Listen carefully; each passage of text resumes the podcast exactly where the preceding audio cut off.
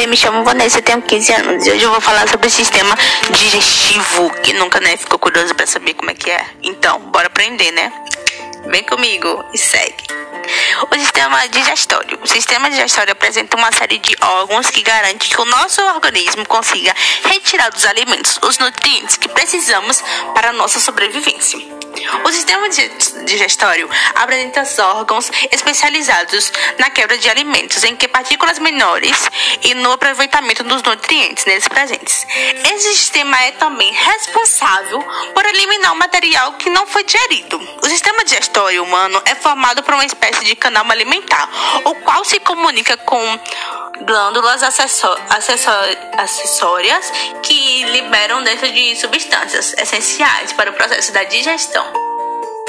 Então, bora lá, vem comigo. Os órgãos do sistema digestório é, humano é formado pelo trato gastrointestinal, que é composto pela boca, faringe, esôfago, estômago, intestino delgado, intestino e intestino grosso. Associadas a esses órgãos, temos as glândulas acessoriais, também chamadas de glândulas associadas, que são as glândulas sali salivares, o fígado e o pâncreas. Então, né? A boca, vamos para a parte da boca. No processo da digestão, inicia-se na boca. Nessa cavidade, o alimento sofrerá a ação dos dentes, que a gente vai mastigando, mastigando, mastigando, atua garantindo que os alimentos sejam bem cortadinhos e triturados, né, gente? Essa etapa da digestão é chamada de digestão mecânica, por não envolver substâncias químicas que atuam no alimento. Na digestão mecânica, é realizada pelos dentes. Os alimentos são só se tornará menor, garantindo uma melhor ação das enzimas e também auxiliando na deglutinação.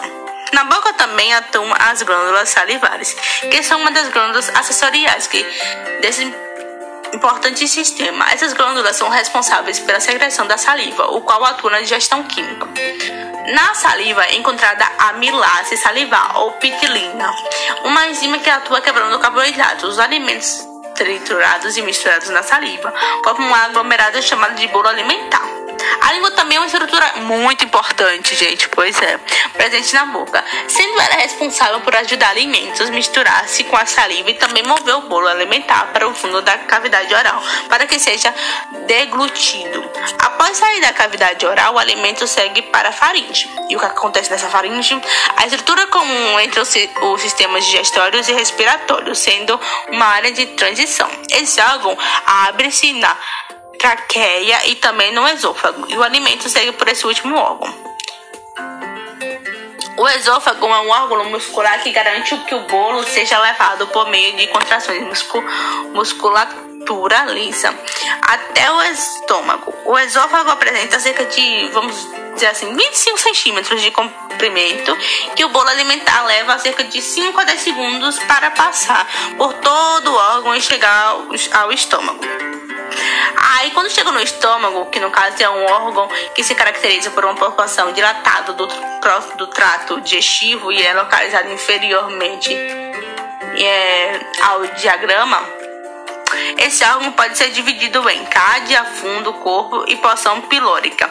A cádia está localizada na transição entre esôfago e estômago. O fundo é a, é a porção superior em forma de cúpula. O corpo é a porção central que ocupa a maior parte do estômago. E a porção pilórica é uma área estreita na região terminal. No estômago, observa-se a liberação de uma substância denominada suco gástrico. Eu sei que vocês já escutaram sobre isso, mas bora lá, bora falar um pouquinho mais a fundo. O suco gástrico apresenta dois componentes principais, ácido clorídrico e pepsina. O ácido clorídrico ajuda na, a desdobrar as proteínas dos alimentos, facilitando a sua ação nas enzimas. As pepsinas, por sua vez, atuam quebrando as proteínas e polipepídeos menores. Vale salientar que a pepsina funciona na, em melhor em ambientes ácidos, diferentemente da maioria das enzimas. O bolo alimentar misturado no suco gástrico passa a ser chamado de quimo. No estômago, o alimento permanece cerca de 2 a 6 horas. Gente, demora muito, né? Pois é. O intestino delgado é um compartimento longo que pode apresentar mais de 6 metros de comprimento. E é nele que a maior parte do processo da digestão acontece. O intestino delgado é dividido em três porções: duodeno, jejum e íleo. O duodeno, a primeira porção do intestino delgado, apresenta cerca de 25 centímetros, onde ocorre a junção de químicos e secreções provenientes do pâncreas, fígado, entre outros.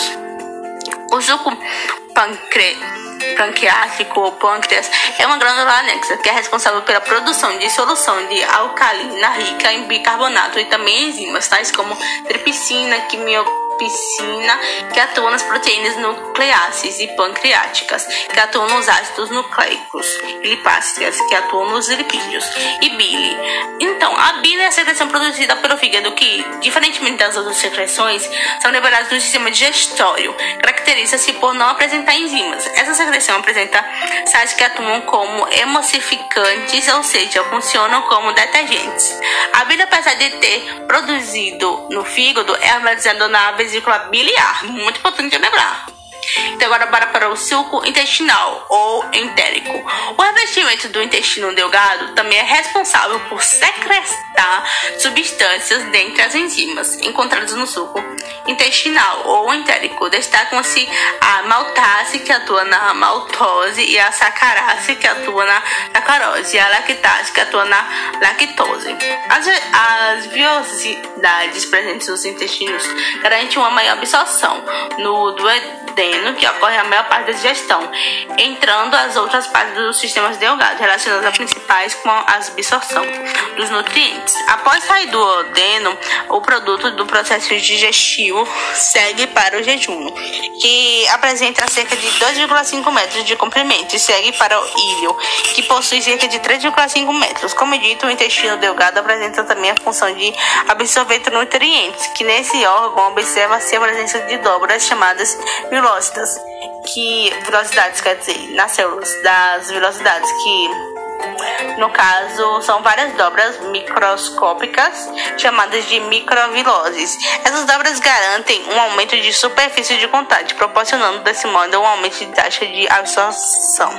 E como é o intestino grosso? O intestino grosso é uma porção final do sistema digestório formado pelo queco, cólon ascendente, cólon transverso e cólon descendente. E o cólon sig sigmoide reto. Esse intestino, quando comparado ao intestino delgado, apresenta-se muito menor, possuindo apenas 1,5 de metros. O intestino grosso apresenta importantes funções de processo digestivo, sendo responsável pela formação de massa fecal e reabsorção da água, processo que ele se iniciou no intestino delgado e no intestino grosso, portanto que as fezes são formadas. O resto termina em um estreito canal do canal anal, que se abre no ânus, e é pelo ânus que as fezes são eliminadas por meio externo. Então, bora para as curiosidades. Então, a saúde dos ossos é mais ligada ao intestino do que você pensa.